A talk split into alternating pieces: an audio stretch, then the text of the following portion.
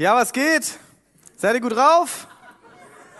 Habt ihr auch den Groove im Lobpreis gemerkt? Ey, der ging heute wieder derbe ab und es war derbe der Hammer, oder? War richtig cool. Wer, wer, wer fühlt mit mir? Wer ist dabei? Oder denkst du gerade eher so, hä, wie redet denn der da? Was, von, von was redet der? Und es kommt vielleicht erstmal komisch vor. Und ich bin ja auch schon, schon nicht mehr in der Jugendzeit, auch in meiner Jugendzeit. Und heute soll es damit darum gehen, auch wie denken wir über Kinder und Jugendliche. Und ich habe euch mal ein Bild beigebracht, mitgebracht. Und die Frage ist, wie siehst du Kinder?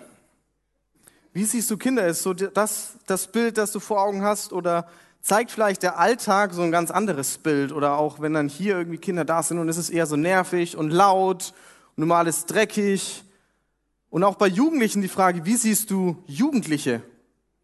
Ist so dieses Bild, wo man ja zusammen chillt. Oder ist vielleicht auch das Bild, das ja nur auf dem Handy oder die Sprache ist komisch und wie die wieder aussehen. Und also auch die Sätze bei Kindern und bei Jugendlichen, also die Kinder von heute, pff, huiuiui. Und, und die Jugend erst, also die Jugend von heute, also mit, mit der Jugend von heute, das kann echt nichts werden.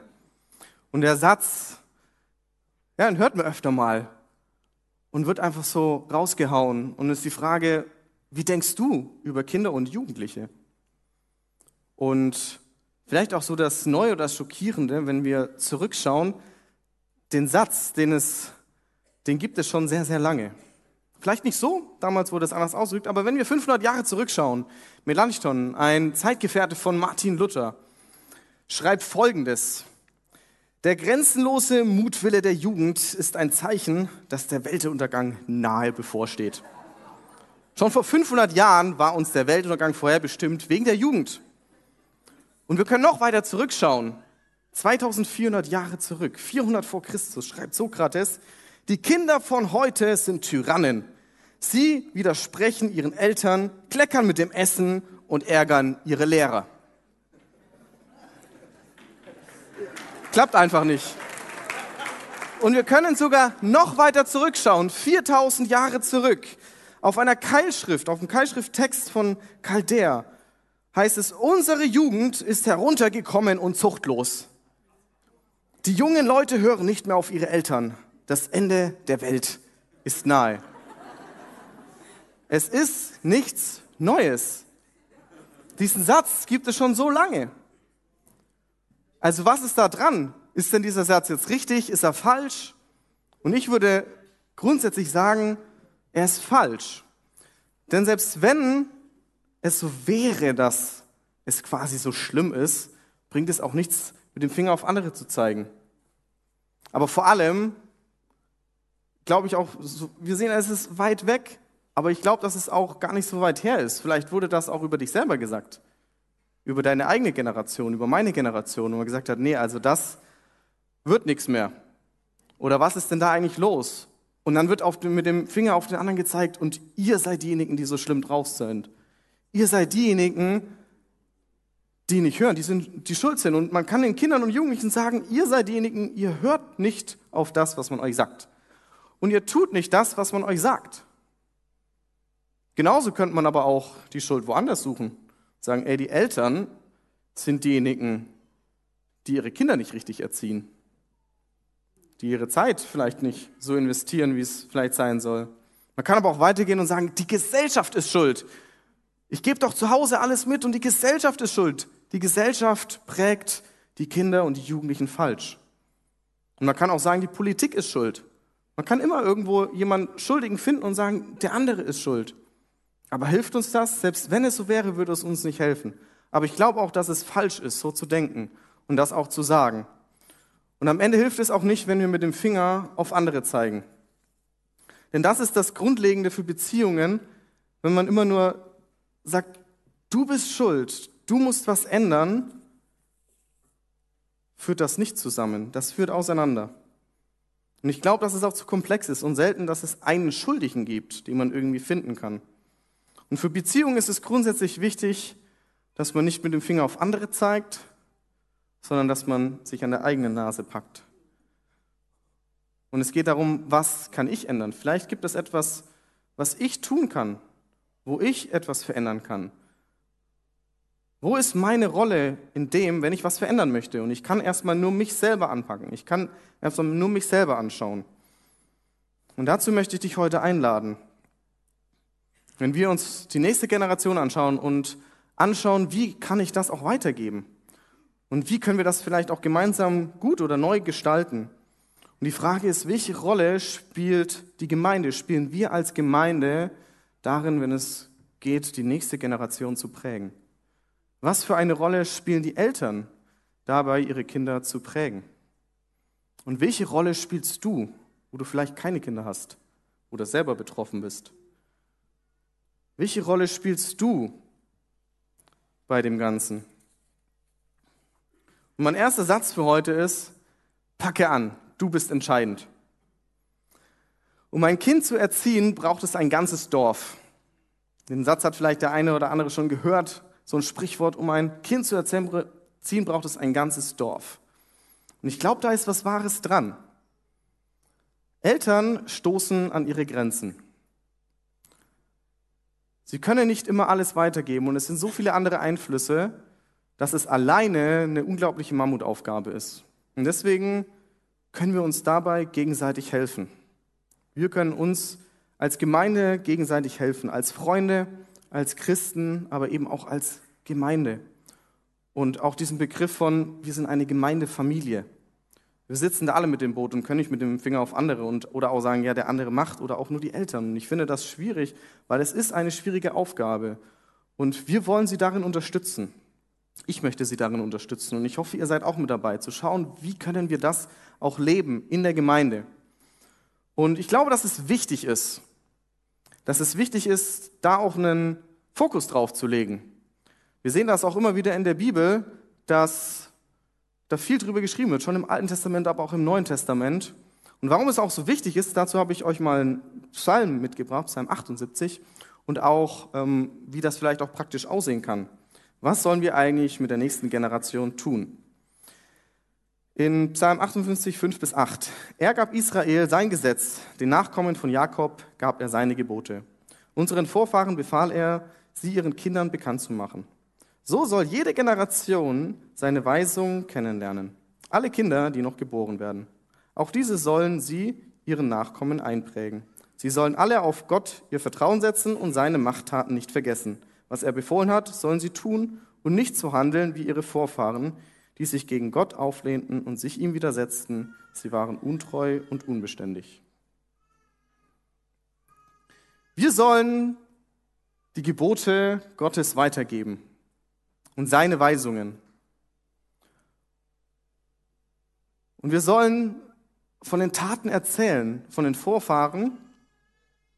Und da sind wir auch mit drinnen. Wir können auf der einen Seite die Geschichte und das aus der Bibel erzählen, aber jeder hier hat eine eigene Geschichte. Du hast eine eigene Geschichte. Wie du Jesus kennengelernt hast. Auch mit den Problemen, auch aus der eigenen Jugend. Und wir können diese Geschichte mit anderen teilen. Und ich sehe das als wichtig, dass wir diese Geschichte mit anderen teilen, dass du deine Geschichte mit anderen teilst. Ganz besonders für Kinder, für Jugendliche, wo wir das weitergeben an die nächste Generation. Aber ich glaube, dass wir das auch in der Gemeinde tun können, in der Kleingruppe, mit Menschen hier im Gottesdienst, wo wir uns gegenseitig ermutigen können und diese Geschichten erzählen können. Aber ein besonderer Augenmerk auf Kinder. Und was mir auch wichtig ist, wenn wir über Kinder reden und was ich auch so sehe von den Bibeltexten, die auch da sind, dass Kinder wichtig sind und dass wir Kinder ernst nehmen. Kinder und Jugendliche, egal wie alt sie sind. Lasst die Kinder zu mir kommen. Das sagt Jesus und hindert sie nicht. Denn Menschen wie ihnen gehört das Reich Gottes. Markus 10, 13 bis 14. So begegnet Jesus den Kindern und vor allem auch den Jüngern, die gesagt haben, nee, also die Kinder des, wir sind doch hier gerade mitten im Gespräch. Wir sind doch hier gerade mitten in der Predigt. Warum sollen jetzt die Kinder das Ganze stören? Aber er sagt, lasst die Kinder zu mir kommen. Und auch Paulus gibt auch den Augenmerk, wo er auch mit anderen Menschen unterwegs ist, auch an Timotheus, wo er sagt, Auch wenn du jung bist, die Leute sollen auf dich hören. Er sagt es auch der Gemeinde und ich, das ist mir so wichtig, dass wir Kinder und Jugendliche ernst nehmen und nicht irgendwie sagen, die sind zu klein, sie sind zu jung, die können das noch nicht, die sind da noch nicht wichtig genug, die brauchen das noch nicht. Nein. Kinder und Jugendliche ernst nehmen. Und vielleicht sind sie sogar wichtiger als wir selbst. Dass wir das weitergeben, was uns ja ausmacht. Und ganz praktisch, was wir einfach so mitgeben können oder wie ich einfach auch dieses Ernstnehmen auch sehe, ist, wenn wir auch zurückschauen auf letzten Sonntag, da ging es um gute Gewohnheiten und es wurden drei wichtige Punkte herausgearbeitet. Und zwar beten, Bibel lesen und Gemeinschaft. Wenn du das verpasst hast, dann schaust dir gerne noch an auf YouTube. Das sind Punkte, die wichtig sind für dich und für dein Glaubensleben. Aber das ist auch wichtig für jeden Menschen und auch für Kinder und Jugendliche. Diese Gewohnheiten sind nicht nur für dich wichtig, sondern die sind auch für dein Umfeld wichtig, für deine Kinder, für deine Familie, auch in der Kleingruppe. Und wir können uns darin ermutigen, das für uns selbst umzusetzen, aber auch gegenseitig. Und es ist auch wichtig, dass wir das an Kinder weitergeben. Zu Hause, wenn das Gebet auch mal weggelassen werden kann, weil gerade die Zeit eng ist. Wie wichtig ist das Gebet zu Hause? Und dass man auch mit den Kindern so betet, dass sie es verstehen. Wie ist es mit Bibellesen? Wir haben hier diesen großen Punkt auch in der Kirche, dass wir ihnen das Wort Gottes erklären auf Augenhöhe. Aber ich glaube nicht, dass es ausreicht. Wie sieht es zu Hause aus? Ist es, ist es dort eine Gewohnheit, in der Bibel zu lesen und auch Fragen zu beantworten? Das sind auch alles Punkte, die kann man gut für die Kleingruppe mitnehmen.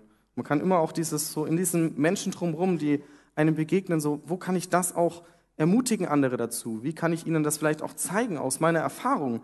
Wir können das miteinander teilen. Und auch bei Gemeinschaft. Wie wichtig ist es, dass die Kinder und Jugendlichen hier sind? Zählt es nur, dass ich da bin und dass ich auftanke? Das ist auch wichtig, definitiv. Es ist gut und wichtig, dass du da bist. Aber kann ich auch mal sonntags zu Hause bleiben, weil die Kinder, das ist ja jetzt nicht so wichtig? Die Kinder brauchen das genauso hier. Dass sie hier das mitbekommen und dass sie Gemeinschaft haben, dass sie Freundschaft haben. Und auch Jugendliche, dass sie Gemeinschaft haben.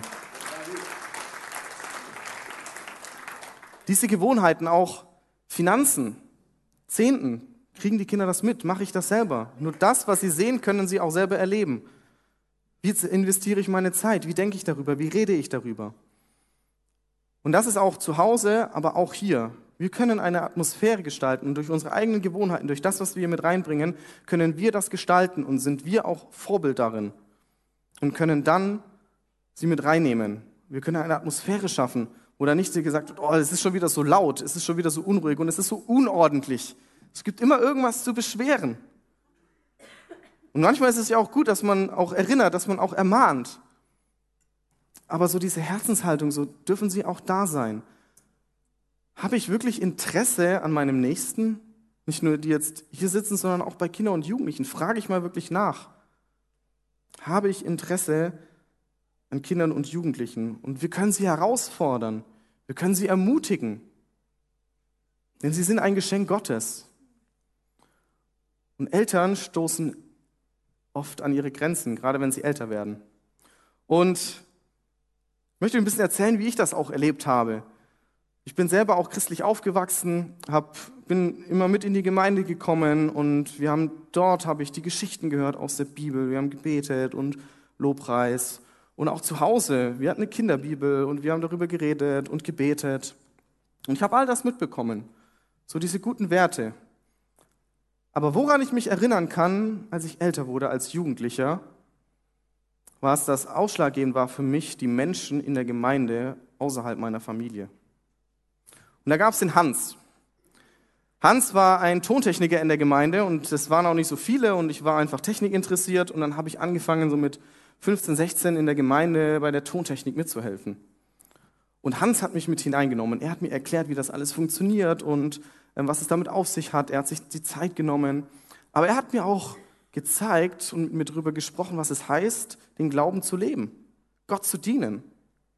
Und er hat mir gezeigt, dass ich sonntags da sein kann, um 8 Uhr mit dem Fahrrad in die Gemeinde zu fahren, Tontechnik, zwei Gottesdienste zu machen und dann erst um 13, 14 Uhr zu Hause zu sein. Ich habe das vom Hans gelernt.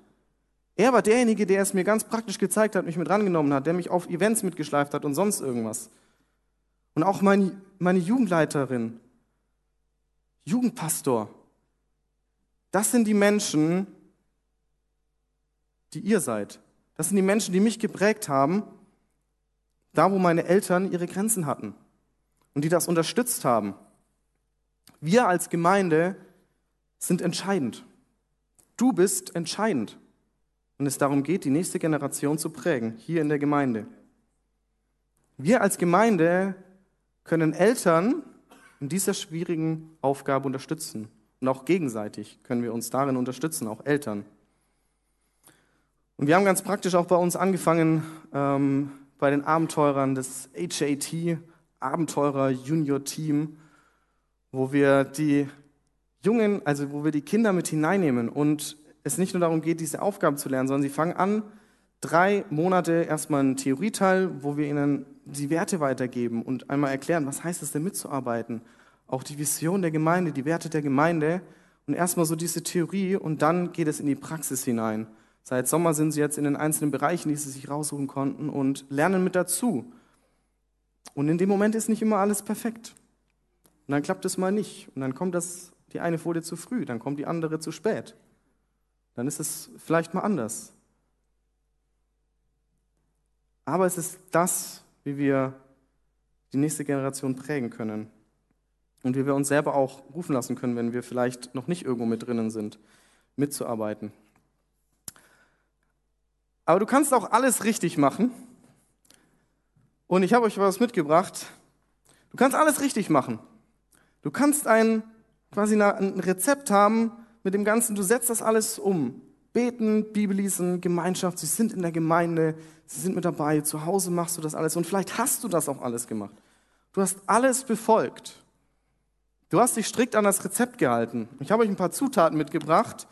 Wenn man einen Kuchen backen möchte, dann kommt es auf die Zutaten an so irgendwie Mehl, Salz, Wasser mit hineintut, ein bisschen Öl, dass man irgendwie einen Kuchen bekommen kann. Da wäre es doch erstmal komisch, wenn ich Nudeln reinpacke. Also es kommt darauf an, was packe ich mit hinein.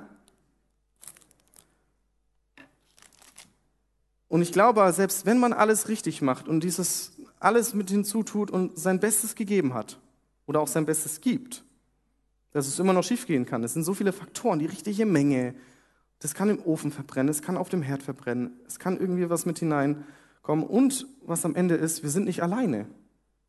Es sind immer noch irgendwie in der Schule und so Leute, und dann kommt auf einmal so ein Stück Holz noch mit rein oder es kommt irgendwie Dreck mit rein.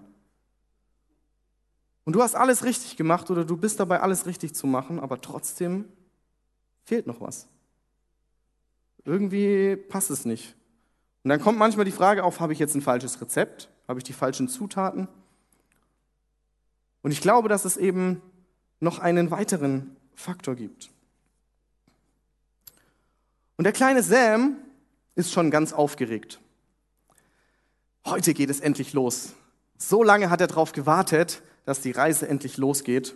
Und er schnappt seinen Rucksack und die Familie zieht los. Und sie sind einige Tage unterwegs und so langsam kommt das Ziel in Sicht. Er geht über die, den letzten Hügel und sieht endlich das Ziel sein neues Zuhause. Es ist ganz anders als in den Geschichten und all das, was erzählt wurde, aber es ist schön. Und als sie da sind, sagt seine Mutter zu dem Priester, um diesen Jungen habe ich damals gefleht und der Herr hat mein Gebet erhört. Er gab mir, worum ich bat. So will ich auch, so will auch ich nun mein Versprechen halten. Ich gebe Samuel dem Herrn zurück. Sein ganzes Leben lang soll er Gott gehören. Danach warfen sie sich nieder und beteten den Herrn an. So wurde Samuel aus der Bibel Gott übergeben und er fing an oder lebte von da ab in der Stiftshütte und er erlebte eine gute Erziehung und auch was es heißt, Gott zu dienen. Und wenn wir Samuels Geschichte weiterverfolgen, dann sehen wir, dass er für Gott gekämpft hat. Er hat sein ganzes Leben gegeben, so wie es auch hier steht. In 1 Samuel 1, Vers 27. Er hat gegen Feinde gekämpft, er hat das Volk verteidigt. Er hat Könige eingesetzt. Er hat auch mal zurecht gesprochen und auch mal ermahnt. Gott hat zu ihm gesprochen, er hat Gott gedient, er hat Recht gesprochen im Volk. Er war ein Richter im Volk Israel. Und er hat sein ganzes Leben Gott gegeben. Und er hatte auch Kinder. man könnte auch jetzt meinen, wenn man das Leben sieht, und er war wirklich jemand, der, wo man sagen kann, er hat Gott gedient. Und seine Kinder hätten noch die besten Voraussetzungen, an ihm zu sehen, was es heißt, Gott zu dienen. Und dass sie auch an Gott glauben und dass sie den richtigen Weg finden. Und ich glaube, das war auch sein größter Wunsch. Man könnte meinen, er hat doch irgendwie das richtige Rezept und auch die richtigen Zutaten dazu getan.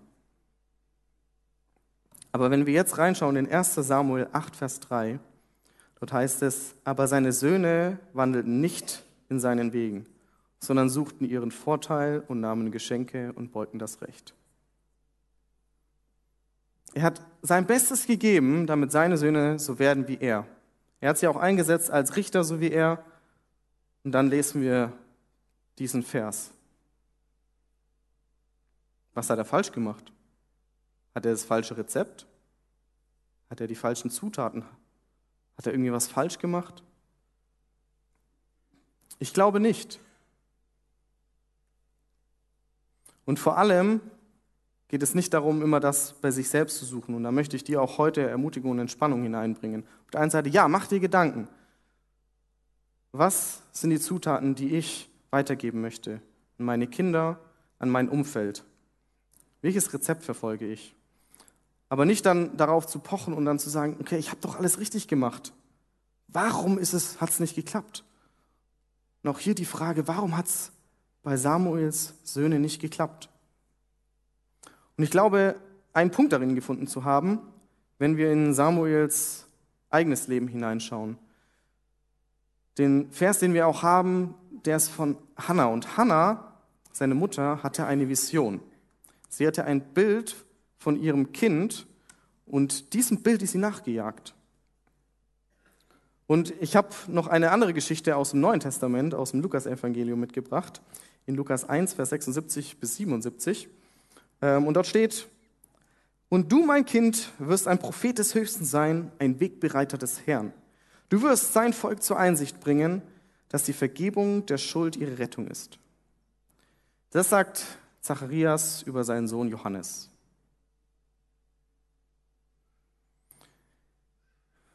Zacharias hatte eine Vision für sein Kind und Johannes, wir kennen ihn als Johannes der Täufer, hat diesen Weg gefunden. Er war ein Prophet des Höchsten. Und auch Hannah hatte eine Vision, ein Bild für ihr Kind. Und ich möchte dich fragen, hast du eine Vision für dein Leben? Hast du eine Vision für das Leben deiner Kinder? Wie stellst du dir deine Zukunft vor? Und wie stellst du dir die Zukunft deiner Kinder vor? Hast du dir da schon mal Gedanken gemacht? Bei dem Ganzen geht es aber nicht darum, dieses, was stelle ich mir vor? Muss jetzt mein Kind oder soll dein Kind irgendwie Richter werden? Soll es reich werden, angesehen werden? Es geht bei dem Ganzen nicht das, was wir wollen, sondern das, was Gott möchte. Und das ist eben diese, ich glaube, dass es gar nicht abzubilden ist als Zutat. Am Ende braucht es Gottes Gnade braucht es Gottes Eingreifen, dass es auch gelingt. Und ich glaube nicht, dass Samuel was falsch gemacht hat. Es braucht am Ende Gott und unser Gebet und dieses, dieses Bild, diese Vision, die wir für unsere Kinder haben, für die Menschen um uns herum, aber auch für uns selbst, damit wir dem nachjagen können und dass wir das sehen. Und das sind Bilder. Vision ist ein Bild von dem, was nicht hier ist, aber das wir sehen, der Zukunft. Und es ist vielleicht auch so dieses Bild, wo, wo manchmal so Kinder ihren Papa als großen Superhelden sehen. Und wie wäre es, wenn wir unsere Mitmenschen genau in diesem Bild sehen und sie anfeuern, sagen, du kannst was, Gott liebt dich. Es sind diese Bilder, die nicht sichtbar sind, aber die wir vor Augen haben. Und das kann uns Gott schenken. Und es geht nicht um unser, eigenen, um unser eigenes Bild, es geht nicht um dein Bild. Und das Spannende ist, ich habe euch noch einen Vers aus Sprüche 22, Vers 6 mitgebracht. Dort heißt es, gewöhne den Jungen an seinen Weg, dann bleibt er auch im Alter dabei. Gewöhne den Jungen an seinen Weg. Und das Spannende dabei ist, es geht nicht um deinen Weg, es geht nicht um meinen Weg, es geht aber, wenn wir den Text anschauen, auch nicht um Gottes Weg. Es geht um seinen Weg. Es geht um einen individuellen Weg. Und das, was wir jetzt auch bei Johannes sehen, wo er sagt, Prophet des Höchsten, das ist ein Bild, das können wir nicht einfach kopieren. Das kann kopiert werden, aber es ist etwas, das Gott gibt. Und wenn es gerade um dieses Bild geht, dann geht es darum, dass wir den Menschen selbst betrachten. Und das ist wichtig für Kinder, das ist wichtig für Jugendliche, das ist aber auch wichtig im Miteinander. Und gerade bei den Kindern, dass wir anschauen, wer sind sie? Ich glaube nicht, dass es diese eine, dieses eine Geheimrezept gibt. Es gibt gute Zutaten, aber dieses eine Geheimrezept, wo man sagt, wenn du das alles machst, dann gelingt dein Kind. Das klingt eh so komisch. Es funktioniert nicht. Es gibt nicht dieses eine Rezept, sondern jeder braucht was eigenes. Und wenn man drei Kinder hat und immer das Gleiche macht, kommt immer was anderes raus. Es braucht diesen individuellen Weg, es braucht dieses individuelle Bild, es braucht diese Vision für dein Kind. Und darin möchte ich dich ermutigen, Gott zu fragen. Er kann dir helfen, diese Vision zu bekommen, diese Vision zu sehen. Und das muss nicht nur für die eigenen Kinder sein, sondern das ist auch im Umgang miteinander. Eine Vision ist, so eine, ist ja ein Bild von dem, was wir nicht sehen. Und das gibt es für jeden einzelnen Menschen. Gott sieht uns anders, als wir uns sehen. Als wir selbst und die Menschen um uns herum. Gott hat ein anderes Bild.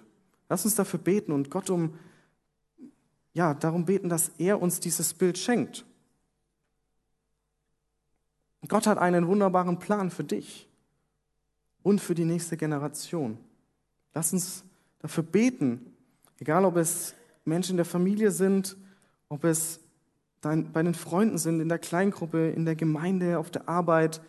Lass uns dafür beten, dass Gott uns diese Bilder gibt, diese Vision für die Menschen um uns herum und dass wir uns darin ermutigen. Denn für einen selbst ist es manchmal schwierig, dieses, dieses Bild zu sehen und es ist gut, selber diese Vision zu haben aber uns darin zu ermutigen, wenn wir selber mal nicht sehen können.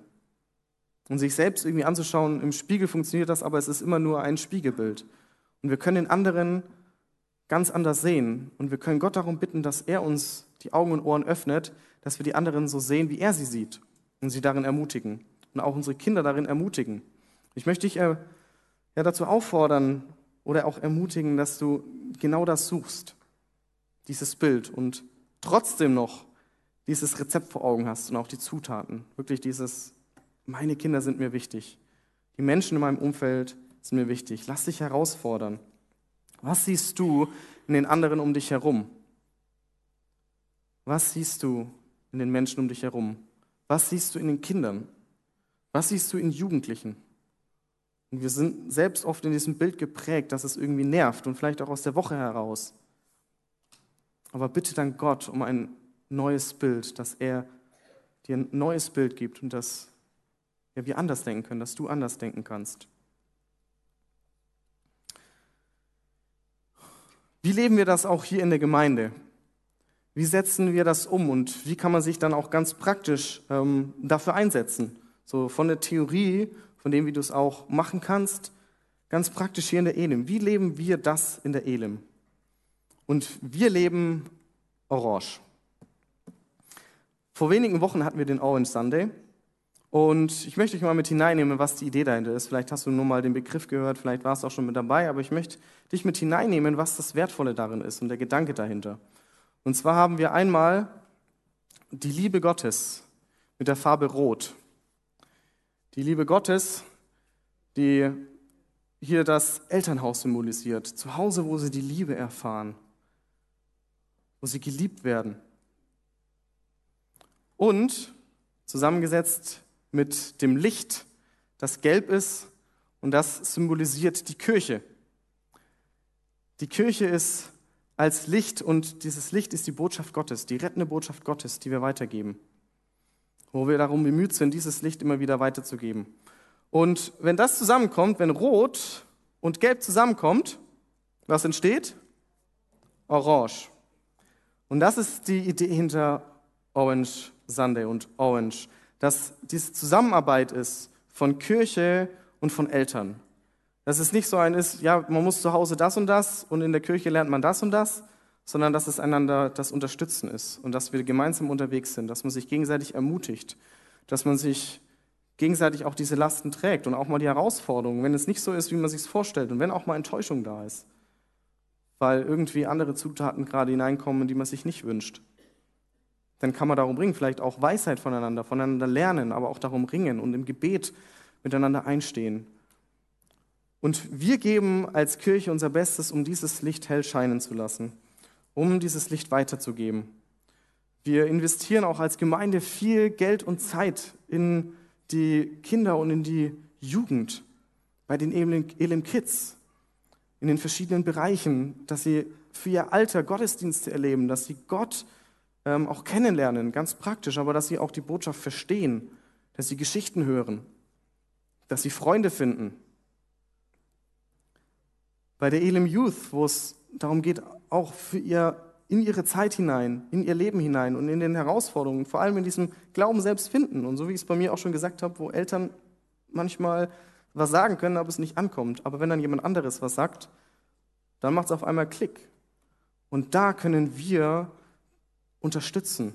Und es gibt die Kleingruppen, wo sie sich austauschen können, wo Leute sich investieren, Zeit und eben auch Geld, wo wir das einfach möglich machen wollen.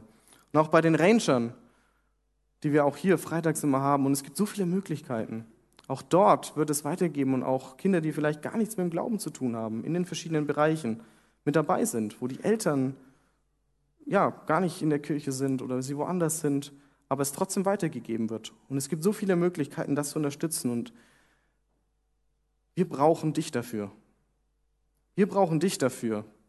Egal, wie du dich damit reinbringst, ob es ja wirklich auch diese Mitarbeit ist, das mitzugestalten, ob es deine Zeit ist, ob es dein Geld ist und dein Gebet. Und für die Eltern ist es das eine, wo auch diese Mithilfe ist, dass du wirklich dein Kind hier vorbeibringst oder dein Teenie, deinen Jugendlichen.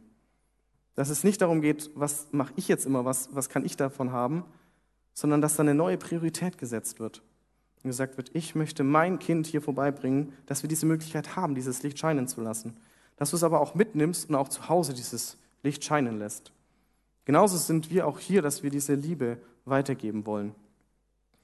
Und auch da kannst du dich genauso mit einklinken, auch wenn du jetzt keine eigenen Kinder hast, genau das zu tun, diese Atmosphäre zu schaffen, mitzuhelfen, mitzugestalten und auch mitzubeten, aber auch diese Worte zu geben und ja, einfach diese Ermutigung. Das können wir gemeinsam gestalten. Und wenn du auch ganz konkret sagst, du möchtest mit dabei sein und weißt du nicht wo, es gibt so viele Möglichkeiten, dann komm auf den Welcome-Stand ähm, zu. Dort kann, kannst du einfach dich mit reinbringen. In die Gemeinde, in den Bereich, aber auch woanders werden wieder Leute freigesetzt. Und kannst du dich auch investieren. Kinder sind ein Geschenk Gottes und wichtig. Es ist unsere Verantwortung, ihnen von Gott zu berichten und ihnen den Glauben nahbar zu machen. Auch wenn wir alles richtig machen, brauchen wir Gottes Hilfe und Gnade, damit es gelingt. Wichtig ist eine Vision für unser Leben und das Leben von jungen Menschen. Eine Vision für unsere Kinder, für die Jugendlichen, ähm, aber auch für einen selbst. Ich glaube, dass auch bei Samuel und bei Johannes diese Vision, die die Eltern hatten, auch irgendwann zu ihrer eigenen Vision wurden, damit es funktioniert. Sie haben es selber auch angenommen und ich habe das selber erlebt, dass ich mit zwölf Jahren hatte ich dann diese Vision, wo Gott mir so gegeben hat und gesagt, du wirst mal Missionar, du wirst mal vollzeitlich irgendwo mit drinnen sein. Und mich haben Leute darin unterstützt. Und lasst uns dafür beten und dafür ringen, dass wir selber diese Vision haben für uns, aber auch für andere und dass wir uns gegenseitig darin ermutigen. Wo man selber mal nicht diesen Blick hat, dass wir anderen diesen Blick geben und ihnen das zusprechen, aber ihnen auch ganz praktisch helfen, gerade jungen Leuten, einfach auch diesen Weg dann zu finden. Es reicht nicht immer nur einfach zu sagen, so und so geht's. Ich möchte dich heute herausfordern, in die nächste Generation zu investieren und dich zu fragen, was kannst du tun? Was kannst du tun? Ganz praktisch, wenn du es zu Hause lebst, gute Gewohnheiten prägst, indem du in der Gemeinde hier eine Atmosphäre schaffst, ermutigst indem du deine Zeit investierst. Was kannst du tun, damit das umgesetzt wird und dass es nicht dieses Fingerzeigen auf den anderen ist? Und dass da, wo man selber an die Grenzen kommt, wo man selber sagt, ich habe alle Zutaten dazu getan, als Vater oder als Mutter, wo du gefragt bist als jemand von außen, der darin helfen kann, der ermutigen kann, der mit hineinnehmen kann, Leben teilen kann. Dafür brauchen wir uns einander. Und daraus entsteht auch eine Kraft. Und dazu möchte ich dich ermutigen zu fragen, was kann ich tun? Aber auch da zu sagen, wo Grenzen sind, sagen, ja Gott, du bist derjenige, der es jetzt in der Hand hält. Und auch nicht die Schuld immer bei dir zu suchen. Es bringt nichts, irgendwie zurückzuschauen und zu sagen, das habe ich falsch gemacht. Der Sache hilft es nicht, sondern zu sagen, okay, wo kann ich jetzt anpacken? Wo kann ich jetzt im Gebet einstehen? Wo kann ich jetzt auch verändern? Oder wo kann ich vielleicht das, was meine eigenen Kinder nicht hatten oder was ich ihnen nicht geben kann, wo kann ich das anderen geben? Und dafür möchte ich auch jetzt beten und wir wollen uns einfach diese Zeit nehmen, um diese, dieser Frage einfach nachzugehen. Was kann ich selber tun? So Schuld vielleicht auch abgeben, wo ein schlechtes Gewissen da ist. Wo aber vielleicht auch deine Zeit gefragt ist. So, wo kannst du Zeit investieren? Wo ist dein Punkt oder ist es ein Lächeln? Ist es die Atmosphäre? Ist es dein Denken? Was kannst du tun? Nicht was können die anderen tun. Was kannst du tun? Was kann ich tun, damit die nächste Generation geprägt wird? Was kann ich weitergeben an Geschichten, an guten Gewohnheiten, an meiner Zeit und an meinem Geld? Lass uns einfach diesen Moment der Ruhe, die Augen zumachen und einfach mal ja, eine Minute, halbe Minute, Minute einfach so, ja, Gott zu fragen, so, was kann ich tun? Und lass einfach dein Herz öffnen, so, und, ja, wo Gott dir einfach auch ein Bild geben möchte. Frage Gott nach diesem Bild für dein Leben und nach einem Bild für deine Menschen, die Gott dir anvertraut hat, für deine Kinder, für Neffen, Nichten oder auch wo auch immer hier in der Gemeinde Kinder da sind, auch Menschen der Kleingruppe. Bitte Gott um dieses Bild für andere Menschen.